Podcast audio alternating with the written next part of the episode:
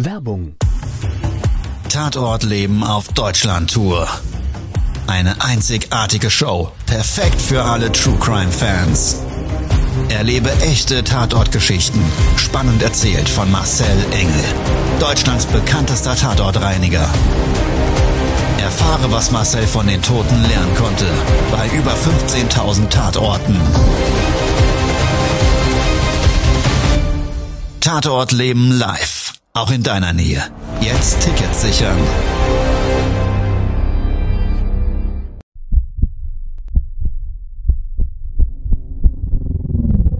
Todesursache.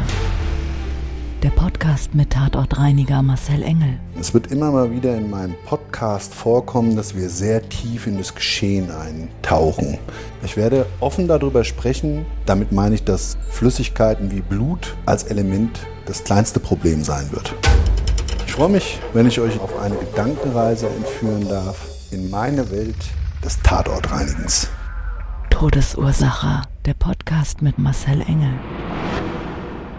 Hallo, schön, dass du heute wieder dabei bist, Zeit und Lust hast, mit mir beziehungsweise heute mit uns gemeinsam eine Tatortreinigung zu durchleben. An Bord ist heute dabei aus meinem Team ein sehr, sehr cooler äh, Tatortreiniger. Ich schätze den Mann fachlich sowie als Mensch sehr und deshalb ist er heute auch mit an Bord. Und zwar ist das heute der liebe David. David, stell dich vielleicht an der Stelle mal selber vor. Ja, servus, ich bin der David, 38 und seit zweieinhalb Jahren mit an Bord. So, lieber David, vielleicht nochmal an der Stelle, Du bist über eine Annonce damals bei uns, glaube ich, vorstellig geworden und musste dich aber mal fragen, ich, ich weiß es ja, aber der, der Zuhörer da draußen weiß es eben noch nicht. Warum bist du denn Tatortreiniger bei uns geworden? Ja, ich war zwölf Jahre bei der Bundeswehr, habe danach äh, andere Berufe ausgeübt, Rettungsassistent, Luftsicherheitsassistent, habe Müll quer durch Deutschland gefahren und ja, was soll ich sagen, nach zwölf Jahren Bundeswehr mit Auslandseinsätzen war das normale Berufsleben so einfach zu langweilig und ich brauchte Spannung, Spaß und den Überraschungseffekt. wie hast du letztens gesagt, wie hast du das genannt? Wie sagst du nochmal? Sag's nochmal? Es ist wie ein Überraschungsei. Man weiß nie, was man kriegt. genau, also sensationell. Ihr hört schon, ein sehr, sehr unterhaltsamer Mensch, ja. Finde ich zumindest an der Stelle. Und ich weiß nicht, wie es dir draußen geht, aber ich glaube, das wird äh, eine spannende Folge heute. Ja, wir haben vor einigen Wochen gemeinsam eine Tatortreinigung erlebt. Ich muss da vielleicht mal mm, vorab so ein bisschen was erklären. Ab und zu sind wir mit dem Fernsehen unterwegs. Es wird aller Wahrscheinlichkeit nach irgendwann in 21 mit uns auch eine ja, Serie geben. In welchem Format? Da werden wir dann noch rechtzeitig drüber informieren. Aber da ist so einiges am Laufen und am Köcheln. Außerdem bin ich immer mal wieder mit meinem Fernseh- bzw. Entschuldigung, Filmteam unterwegs. Und zwar haben wir eine eigene Tatortreiniger Academy. Wir bilden hier sowieso im Betrieb alle unsere Fachkräfte aus, national und international. Und dafür ist es halt ganz wichtig, dass wir aus diesen 27 Jahren meiner Berufserfahrung ähm, schöpfen können. Das heißt, ich habe, glaube ich, alles, was man als Tatortreiniger in fachlicher Hinsicht gesehen haben muss, um wirklich gut zu sein, für mich erleben dürfen und ja, daraus eine Academy gemacht. Die Akut SOS Clean Academy bildet also hier intern die Fachkräfte aus und darüber hinaus demnächst auch für jeden, der Quereinsteiger werden will und so weiter. Aber das soll nicht Thema dieser Folge sein. Mit dem David selber hatte ich einen sehr speziellen Fall und wie gesagt, die haben wir auch zusammen dann ja durchlebt und erlebt. Es ging nämlich so ein bisschen, zumindest in dem Lebensthema, um ein mir ganz wichtiges.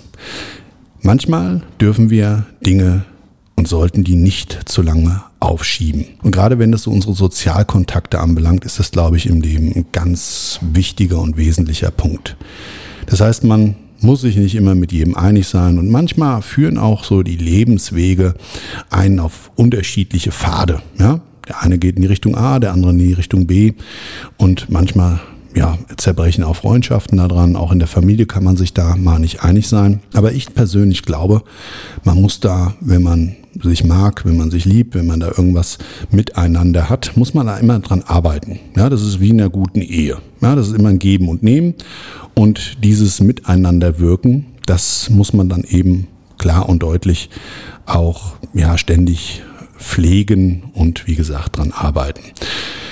Ja, wenn man irgendwie so in einen Streit gerät, dann fällt es ja oftmals schwer, derjenige zu sein, der nachgibt oder derjenige zu sein, der dann einlenkt oder man ist immer derjenige, der einlenkt. Aber lassen wir das mal jetzt so an der Stelle. Es ist auf jeden Fall manchmal vielleicht dann auch für ja, dieses Kontakt aufnehmen nach einem Streit zu spät. Und genau dazu hatte David und ich eine Tatortreinigung.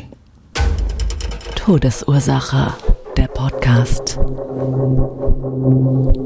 Der Tatort. Ja, für David und mich ging es nach Dietzenbach. Ich hatte einen Auftrag in Dietzenbach in einem Hochhausblock, ein sozialer Brennpunkt, ganz, ganz viele unterschiedliche Nationalitäten, viele Menschen, die einfach für harte Arbeit auch wenig Geld kriegen, glaube ich, und sich einfach von der Wohnsituation ähm, da nicht mehr leisten können. Und genau so ein Wohnblock, der eben ein recht günstiges Wohnen ermöglicht, zu dem ging's. Da waren auch in diesen 130 Parteien hatte, glaube ich, dieser Block insgesamt und davon waren es sechs oder sieben Blocks äh, äh, einzeln aufgestellt. Aber lassen wir mal diese, diese Detail äh, der, der Größenordnung außen vor. Auf jeden Fall waren die 17 Stockwerke hoch in so einer Grünanlage verbaut mit Kinderspielplatz, mit so ein bisschen Grün davor, Müllplatz ein großer und so weiter. Und dann so ein typischer Hochhauseingang. Ne? Große Doppelflügeltür und so eine Rampe für die Leute, die eine Gehschwäche haben, Gehbehinderung haben und ansonsten so Treppenstufen und so weiter. So, und Fassade ein bisschen verkommen, so eine, so eine Blechfassade. Und ich hatte diesen Tatort mit der Auftraggeberin, der Tochter des Verstorbenen, samstags vorhergehenden Wochenende besichtigt. Aber dazu komme ich später nochmal. So, und montags ging es dann ran an die Bulette ans Tatortreinigen. Und wir haben uns diesmal so ein bisschen aufgeteilt. Es war ein recht großer Auftrag, lange Laufwege, unheimlich lange Flure, dunkle. David, ne, also Fahrstuhl hoch, unten war es ja noch recht schick, so mit Marmor und einer riesen Ja. Briefkastenanlage. Ne? Und die Wartezeiten am Aufzug, mein lieber Mann. Also wir hatten, was hatten wir, drei Fahrstühle? Ne? Vier. Vier, vier, vier, vier. Genau, vier Fahrstühle und ähm, es hat aber auch jeweils immer nur ein Mannequin reingepasst, also Ja. zwei, drei Leute. Und man muss sich das immer vorstellen, wir haben ja dann auch Zeug, was wir darunter schaffen müssen. Also eine komplette Wohnungseinrichtung. Und klar, die Leute ziehen da auch ein und aus, aber mh, nichtsdestotrotz, das macht die Sache nicht unbedingt einfacher. Und deshalb ist natürlich immer riesig vom Vorteil, könnte man jetzt sagen, wenn man dann da ist, wenn die Leute nicht da sind, weil sie arbeiten. Jetzt ist es aber naturgemäß so, in diesen Wohnblocks ist es halt wirklich auch häufig so, dass Menschen halt gar keine Arbeit haben. Ja. Also Fahrstuhlbelastung extrem. Ja. Für uns ging es dann, nachdem wir da unten, äh, also zur Fahrstuhlanlage, einmal hochgefahren sind, erstmal in so einen ganz langen und dunklen Flur. Und was ich auch da schon wieder so ein bisschen krass fand, Beleuchtung wie im Horrorfilm. Ne? Also Ja. Beleuchtung war eigentlich, wenn, also selbst wenn sie an war, nicht vorhanden. Ja, Ja. ist manchmal so. Ja, ja, ist manchmal so. Aber äh, ja, darf man sich so vorstellen, ist dann so ein bisschen klischeehaft. Und wenn du dann so einen Tatort hast, wo es dann, also wo du wirklich so weißt, pff, ihr könnt es irgendwie heute ein Mystery-like werden, dann zahlt das natürlich auch ein Stück weit immer darauf ein. Ich weiß, du bist immer saufokussiert, aber da gibt's auch Kollegen, die haben dann schon auch wirklich so ein bisschen Muffe. Sausen. Ja, also die machen die Tür. Fracksausen. Genau, Fracksausen. Die machen die Tür nur sehr bedingt gerne auf. Nämlich eigentlich gar nicht. Ja. ja, aber da bist du ja hart, ne? Ja. Also, ähm, wir hatten, wie gesagt, dann so eine Teamaufteilung. Und der liebe David, einer meiner wirklichen Experten und angehender Sachverständiger auch, der ist gerade so in den letzten Zügen, ne? Dann bist du soweit. Machen wir demnächst mal so eine, so eine Abnahme deiner fachlichen Kompetenzen. Dann Genau. ist der David auch für mich als Sachverständiger unterwegs. Also die Qualifikation hat er schon, er braucht da einfach nur noch mal so ein paar Fallbeispiele. Aber genau aus dem Grund hatte der David auch die Einzelaufgabe, diesen Leichenfundort zu bereinigen. Bei den Leichenfundort, es war so eine kleine Wohnung, darf man sich so vorstellen, ähm, Wohnungstür auf, kleiner Flur, linksseitig das Bad, Tür war offen, auf dem Boden laden lauter Textilien, nicht untypisch, legt die Feuerwehr, Rettungsdienst, Krankenwagen, wer auch immer dahin, Hausmeister, um so ein bisschen die Leichenflüssigkeit aufzunehmen, weil wir hatten eine vermutete Liegedauer von acht Wochen. Ich hatte das, wie gesagt, am Wochenende zuvor besichtigt, wusste also schon, was auf uns zukommt. Hatte aber auch schon gesehen, dass dort auf dem Boden ein Stand-WC ist. Und warum das so wesentlich und relevant ist, erzählt gleich nochmal der David. Will aber die restliche Wohnung vielleicht nochmal so ein bisschen bildlich darstellen. Ähm, neben dem WC, was so eine Badewanne, wie gesagt, Stand-WC, Waschbecken hatte, ja, ich sage jetzt mal so, sah so aus, als wäre da 40 Jahre nichts gemacht und renoviert worden und die letzten fünf Jahre auch nicht geputzt. So Doch, kann doch. man es umschreiben. Die Badewanne wurde renoviert. Die wurde nämlich gestrichen mit normaler Farbe. Ah ja, genau. Also spannend, ne? ja gut, wenn, ja, kann, ja, ja, kann man auch machen. Ähm, naja, auf jeden Fall gab es dann noch ein Schlafzimmer neben dem Badezimmer und ja, das war knallvoll. Also da waren viele Möbel, da war ein Schreibtisch drin, Computer drauf, der Mann war Raucher, äh, lauter Magentabletten lagen rum, recht unaufgeräumt, man könnte auch sagen ein bisschen vermüllt an der Stelle. Ja, was so prägnant war, da war auch sein Bett. Und sein Bett selber, Kopfteil ausgerichtet auf eine Schrankwand. Und an dieser Schrankwand hing ein Foto. Das Foto seiner Tochter in DIN A4-Größe, ausgedruckt in Farbe und sie ungefähr zehn Jahre zuvor fotografiert, so von den Gesichtszügen her, mit einem strahlenden Lächeln hat ihn jeden Morgen begrüßt. Wohnzimmer, karg eingerichtet, kleine Couch, Massagesessel drin, paar Topfpflanzen, Esstisch, Sideboard, Schränkchen, das war's. Kleine Küche ging dann noch von dem Wohnzimmer ab. Die war auch eher ein bisschen vermüllt. Da, also gekocht hat er gerne, abgespült nicht so sehr. Aber wir wollen da keinen bewerten. Das hat aber eigentlich so ein bisschen ja, die Relevanz, dass er vielleicht auch wirklich krank war. Weil mh, die Nachbarin, die haben wir auch noch getroffen. Und zwar auf dem Balkon. Den Balkon gab es ja auch zu beräumen und oftmals treffe ich halt auch Menschen. Und im Zuge dieser Beräumungsmaßnahme, die also gesamteinheitlich beauftragt wurde, Leichenfundort reinigen, Wohnung leerräumen, dabei alle Dokumente und ja, Eigentumswerte oder auch ähm, ja, Dinge, die einem vielleicht persönlich wichtig waren, zu sichern. Das war der Gesamtauftrag. David, du warst für die Leichenfundortreinigung zuständig und ich Ja. war mit einem zusätzlichen Dreimann-Team und wie gesagt dem Fernsehen in dem Fall an Bord und wir haben die Eigentumssicherung und die Beräumung ja vorgenommen. So, und jetzt erzähl doch mal, acht Wochen Liegedauer. Jetzt war es ja so, was war da für ein Boden auf dem Bodenbelag? Ja, wir hatten da ähm, PVC und darunter dann ähm, ähm, diese kleinen Mosaikfliesen. Mhm. Ja, ganz normal rundherum Fliesenspiegel und darunter äh, Trockenbaukonstruktion. So, und wie war das? Also acht Wochen Liegedauer. Wir hatten auch noch einen Sachverständigen, unseren Erwin Müller mit dabei. Den hatten wir gerade zu dem Zeitpunkt auch, ähm, wenn das jemals diese, die, ja, diese Podcast-Folge ins Fernsehen kommen sollte, dann seht ihr den auch nochmal. So unser Gundolf, der Weise.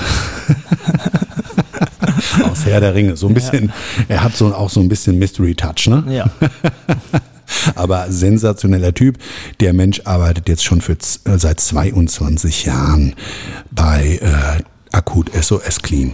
Also, aber nichtsdestotrotz, er und äh, David, wir waren gemeinsam vor Ort und dann haben wir so ein bisschen darüber philosophiert. Acht Wochen Liegedauer, was wir von der Nachbarin erfahren haben. Der Mann sagte, sie wäre schwer gewesen. Hat sie mir auf dem Balkon noch erzählt, 100 Kilo. Habe ich gesagt, wie 100 Kilo schwer. Ist doch wie eine Ballerina eine Figur. Also ja. So sah es aber nicht aus. Nee, genau, so sah es nicht aus. Weil, wie sah es denn eigentlich aus? Ja, eher nach einer zierlichen Person. Nur die Kle Kleidergröße hat halt für eine kräftige Person gesprochen, aber ansonsten der Fundort an sich nicht. Nee, ne?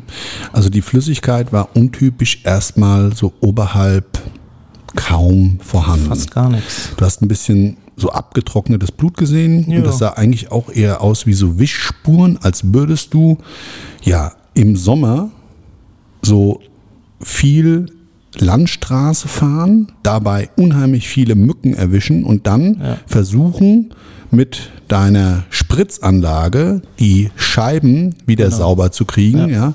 So von den, von den Käfern, die dann äh, zu Hunderten wie Einschläge da auf äh, der Scheibe sich positionieren. Und so sah das auch irgendwie aus. Also irgendwie so ein bisschen verwischt. Ja, genau, Aber- also verwischt. Aber halt nicht so wie 100 Kilo, ungefähr acht Wochen. Ja, haben wir uns noch gewundert. Aber der David, und jetzt will ich das gleich mal vielleicht aufschlüsseln, hat danach sein, seine größte Waffe ins Spiel gebracht. Und seine größte Waffe ist in diesem Zusammenhang des Tatortreinigens ausnahmsweise mal nicht sein Verstand, sondern Meine Nase. Genau, der liebe David, der ist nämlich ein, ich, ich würde es mal sagen, der ist so ein Schnüffelfreak. ja. Punkt. Gerüche geil. So, und jetzt wird sich da jeder sagen, nee, was ist denn das heute für eine Freakshow? Aber so ist es halt manchmal. Also A, wir müssen uns irgendwie manchmal auch versuchen, so an den Tatorten natürlich, ja, wie soll ich sagen, Ranzutasten. Ja, nee, auch, du weißt ja, wir haben ja einen speziellen Humor und der Tod selber, der berührt uns natürlich schon. Und auch die Geschichten dahinter. Aber du würdest, glaube ich, daran kaputt gehen, wenn du jeden Tag ja, beim Tatort ausschließlich mit dem Taschentuch rumrennen müsstest. So. Ja. Also, was machen wir Tatortreiniger? Wir versuchen es auf einer ja, gewissen pietätvollen humoristischen Schiene eben untereinander zu begleiten. Beim David kann man dann immer nur sagen, wenn der David da mal loslegt, dann fängt er halt an und geht wirklich auf, ich sag's mal immer, auf Trüffelsuche. Ja, also der erschnüffelt dann die Flüssigkeit, wo sie versickert sein könnte. Und weil natürlich ein bauphysikalischer Eingriff immer nur dann gewählt wird, wenn es zwangsläufig erforderlich ist. Und der David ist einer wirklich der absoluten Experten, der das erschnüffeln kann. Ich weiß, es hört sich freakig an, aber so ist es halt. Nennt man Talent, ne? Ja. Schnüffeltalent. So, also David hat die Nase ausgepackt, hat den ersten Oberbelag entfernt und hat dann wirklich so ja die Fehlerquellen doch analysieren können. Und was ist dann passiert, David? Nachdem du gemerkt hast, also unter diesem PVC-Boden ist doch ein Fliesenboden, ne? Genau. Und dann hast du losgelegt. Dann habe ich erstmal die Ecken ausgeschnüffelt, bin die ganzen Randleisten quasi abgeschnüffelt. Die Silikonfugen, die nicht mehr vorhanden waren. Und das sind natürlich die Kriterien, wo man dann sagt, äh, Vorsicht, die Flüssigkeit ist nicht mehr da, weil sie einfach woanders hingelaufen ist. Ja. Ja. Und dann, was hast du dann gemacht? Ja, dann habe ich mir erstmal Platz im Bad gemacht, die Toilette rausgerissen. Ich bin auch der Mann fürs Grobe. Und dann hat sich das schon im ersten Moment dann bestätigt, als die Keramik draußen war. Ja, einmal von unten geguckt, natürlich auch kein Silikon drunter, nichts versiegelt, nichts abgedichtet. Schön mank den Fliesenboden in den Estrich eingedrungen, in die Ecken gelaufen, alles runter und dann Estrich und dann ging's los. Ja, das heißt, in so einem Fall wird dann wirklich rückgebaut. Das heißt, da kommt man dann vom fachlichen her nicht drum herum, einfach den Oberbelag, den wir so kennen, als Laien zu entfernen. Das wird dann rausgestemmt, auch der Estrich selber. Und im Badezimmer und auch in verschiedenen anderen Räumlichkeiten und an gewissen Ecken und Kanten muss man dann immer gut aufpassen, dass man nicht gegebenenfalls eine Leitung trifft, ein Kabel oder ja, Heizungsleitung, Wasserleitung, wie auch immer, weil das weiß vielleicht jetzt der ein oder andere, der sich aus dem Bausegment herkommt, auskennt, aber die anderen halt eben nicht. Irgendwo ist das ganze Zeug, was dann irgendwann aus der Wand rauskommt oder wo eine Steckdose sitzt, halt auch verlegt. Ja, und das ist nicht Simsalabim.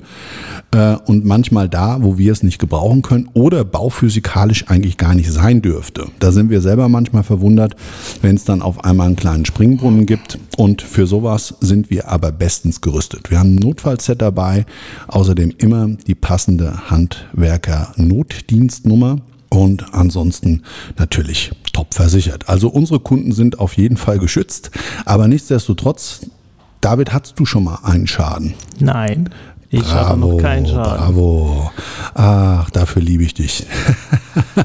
Auch diesmal nicht. Ich, Ja, aber nein, also wirklich ähm, passiert selten und wir schulen auch darauf explizit, dass eben ja da so gewisse ja, knifflige Punkte, wo was sein könnte, eben sehr bedacht dann angegangen werden vom Rückbau her. Also David hatte sich auf jeden Fall dann an den Rückbau dran gemacht. Ne? Und dann ja. ist so der nächste Prozess. Was hast du gemacht? Desinfizierten. Ja, erstmal desinfiziert, genau. die Oberflächen abgetragen. Dann warst du aber noch nicht zufrieden, oder? Nee, da war ich noch nicht zufrieden, weil es war nicht bloß der Estrich, es waren ja dann auch noch die Wände rundherum betroffen.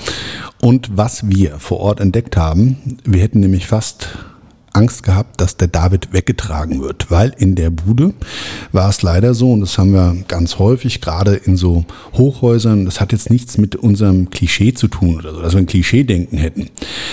Ist aber wirklich so, viele Nationalitäten, manche kaufen dann in so Import-Export-Läden ein. Und jetzt wirklich, ich weiß es, weil wir ja auch Schädlingsbekämpfung bundesweit machen, die sind halt oftmals belastet. Es kommt einfach diese Import-Export-Ware mit, einer, mit einem bereits vorhandenen Schädlingsbefall in Deutschland an.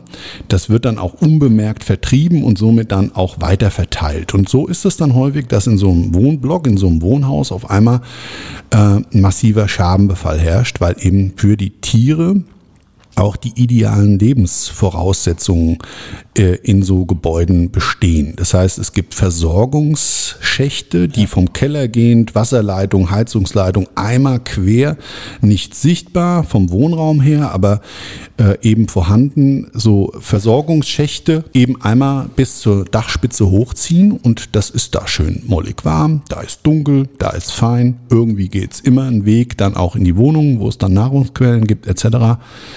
Und was hatten wir da? Mäuse unterm Estrich. Unter anderem. der Badewanne.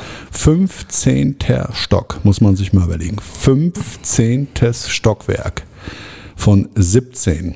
Und es waren lebende Mäuse, eine Mäusefamilie, eine ja. ganze Population da, die der David, während er da aufgestemmt hat, auf einmal, wie war das, wie hast du mir es erzählt? Auf ja. einmal haben dich zwei Augen angekickt, war? Ja, zwei Augen angekickt und ein ganzer Kindergarten dazu. so, also er leuchtet da. Es gab an der Badewanne so einen Fliesenspiegel. Ne? Und den hat er aufgemacht und ja, dann guckt er da so rein. Erst hat er mir einen Schnuller gegeben. Sagt, guck mal, was ich hier gefunden habe. Und da, genau, und da habe ich scherzhalber noch gesagt, habe ich gesagt, jetzt mal aller Ernst, äh, wo kommt denn der Schnuller her? Und aller Herrgottsnamen, was macht, macht der Mann denn hier mit dem Schnuller? So, und jetzt kann das natürlich auch vom vorhergehenden Mieter sein oder, oder, weil diese Eigentumswohnung, die er gekauft hatte, die war äh, zehn Jahre zuvor gekauft worden. So. Also, und das Haus hat ja, glaube ich, schon 40 Jahre da gestanden. Ne? Ich glaube, ja. So. Naja, auf jeden Fall, David äh, ist da aber auch hart gesotten. Also er guckt dann da rein und dann müsst, müsst ihr euch das so vorstellen, dann leuchtest du mit so einem LED-Strahler da rein, Taschenlampe, wie auch immer, und hast ja nicht eine, eine Ausleuchtung äh, in so einem Ding, als wärst du auf einer Showbühne. Ja? Du hast ja also nicht taghell da, sondern es ist ja nur so schemenhaft alles erkennbar. So, Abflussrohr, viel Dreck und Zeug und was dann halt so der Bauschutt von vom, vom, vom Neubau, Rohbau. vom Rohbau, genau, der liegt dann unter der Badewanne, ja. ja. Der Fliesenleger kehrt alles drunter, bevor dann praktisch an der Seite verkleidet wird. So, und da kicken dich auf einmal zwei leuchtende kleine Augen an. Ja, so Stecknadelköpfe. Und ja, dann, ne? Was hast du dann gemacht? Ja, meine Arbeit weiter, ne? Würde ich mal sagen. so, jetzt wird sich jeder fragen, was?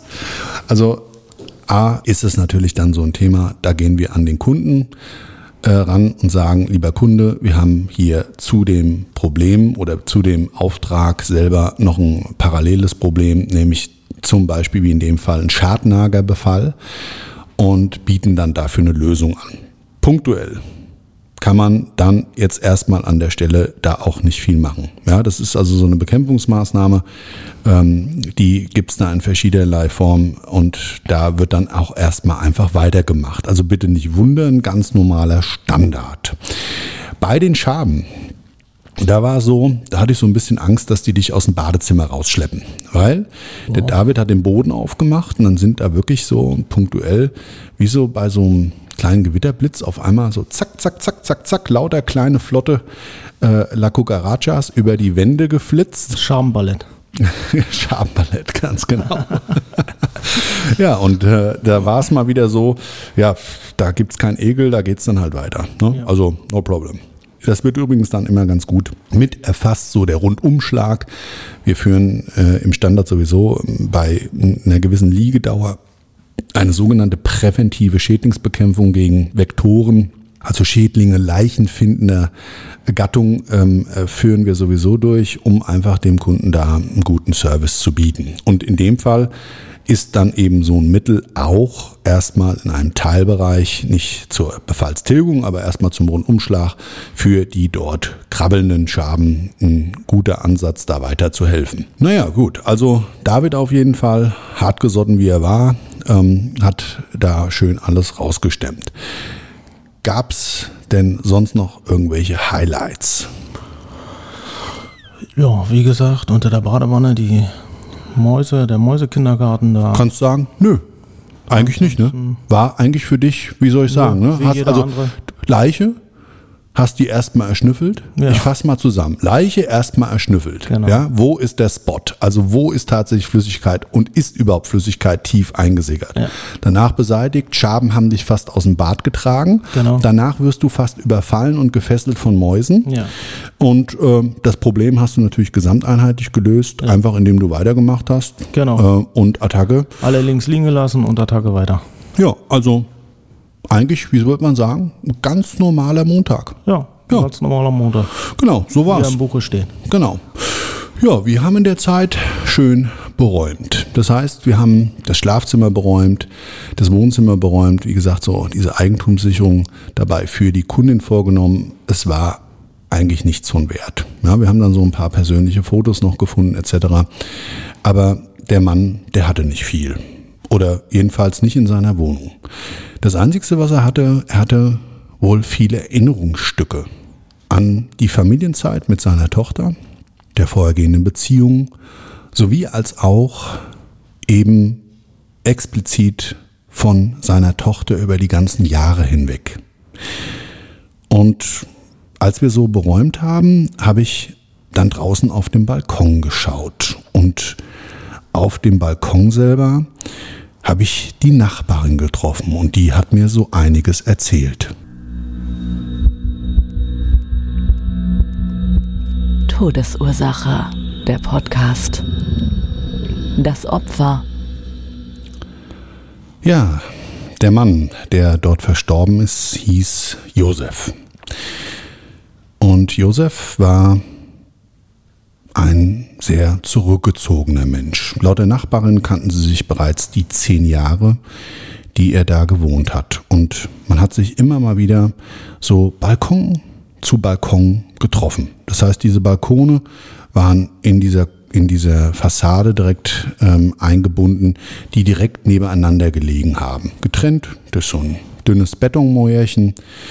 Und der Überstand des Balkons auf beiden Seiten hat so die Möglichkeit gegeben, dass man sich Angesicht in Angesicht so 50 Zentimeter weit oder beziehungsweise erkennen konnte, sehen konnte. Ne?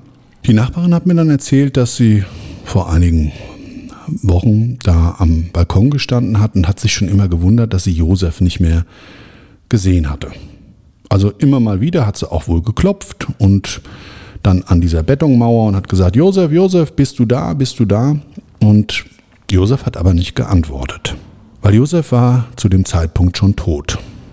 Hat auch angefangen dann irgendwann eben durch den Verwesungsprozess zu riechen und erst dann ist die Nachbarin ins Handeln gekommen. Sie hat dann einfach die Polizei gerufen und dachte sich auch vorher nichts dabei. Also das war jetzt nicht böswill von ihr, aber wie es halt manchmal so spielt im Leben. Sie hatte so ein Bauchgefühl zwar dazu, aber irgendwie, ja, dachte sie sich, vielleicht ist er ja doch bei seiner Tochter, obwohl sie auch mir gleichzeitig sagte eben, ja, dass sie über die ganzen Jahre eigentlich die Tochter nie gesehen hat.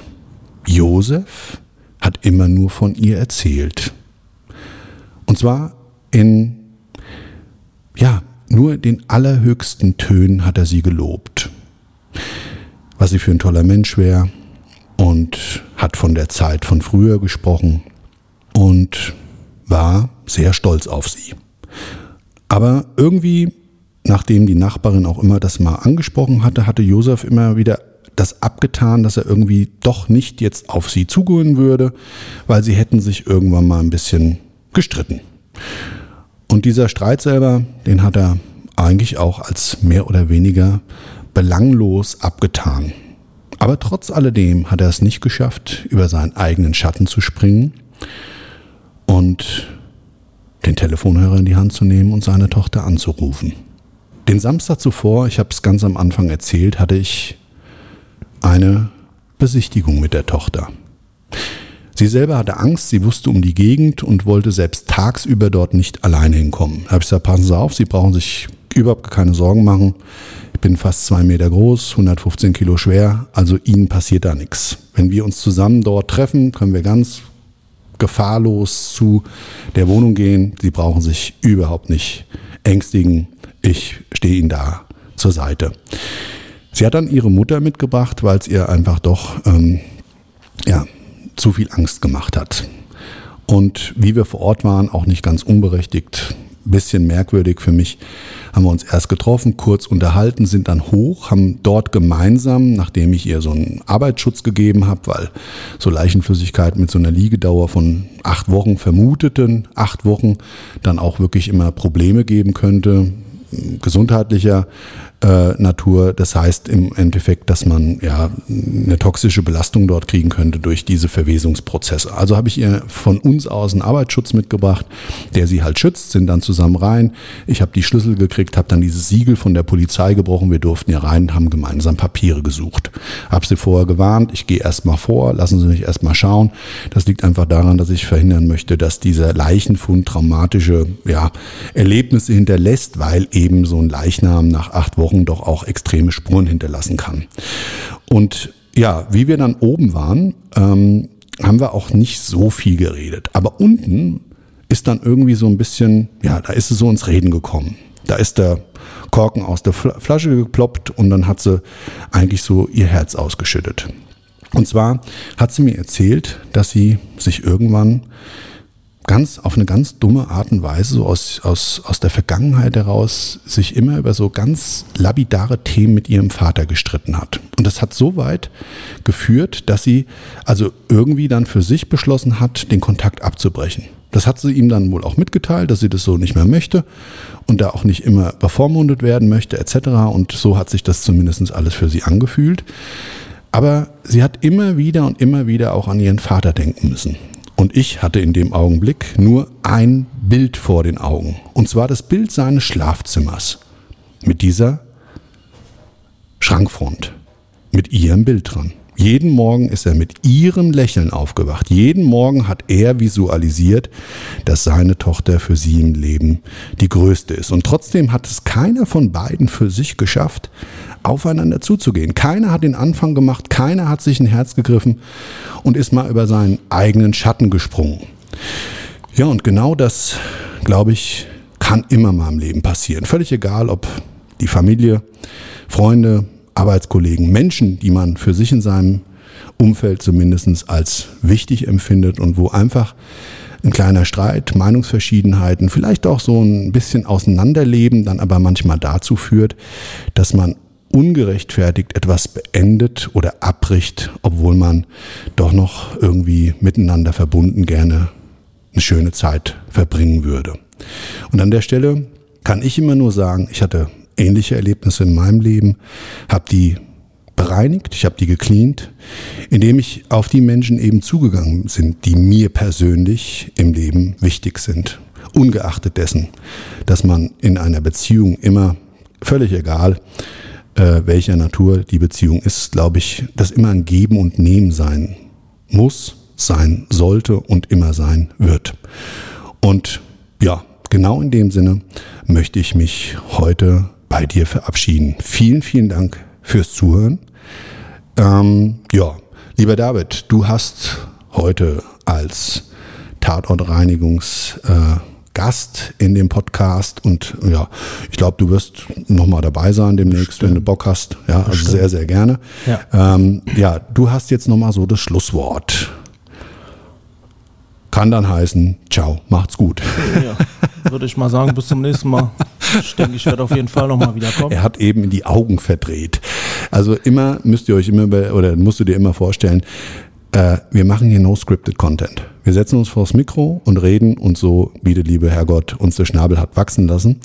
Und finde ich auch wichtig, ähm, jetzt ist das ein sehr frischer Tatort und dementsprechend fällt es leicht. Und das Schlusswort hatte ich jetzt eben eigentlich gesetzt und fange jetzt wieder an zu quatschen. Es macht mir einfach unheimlich viel Freude mit dir und auch mit meinem Team euch da oder dir darüber zu berichten, was wir so jeden Tag erleben und wie sich das auch als Lebenswirkung für mich zumindest in meinem Leben einbrennt und mein Leben ständig und stetig jeden Tag aufs Neue verändert und verbessert. Also nochmal vielen, vielen Dank, dass du dabei warst.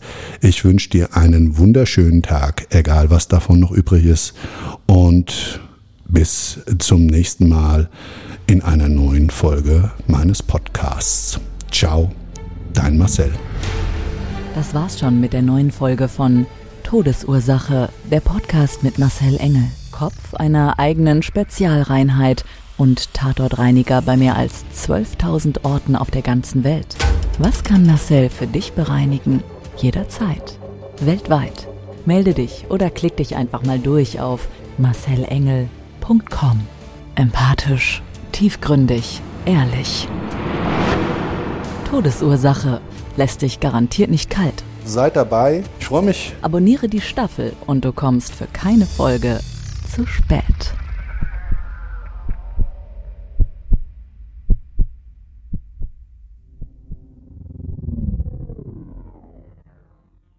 Mobbing findet überall statt. In der Schule, am Arbeitsplatz, innerhalb der Familie und im Internet erfahren Sie in dem Kompaktbuch Ausgemobbt, wie Sie sich gegen Mobbing wehren und künftig vermeiden, zum Mobbingopfer zu werden. Ausgemobbt von Marcel Engel und Martin Zowak, überall im Buchhandel.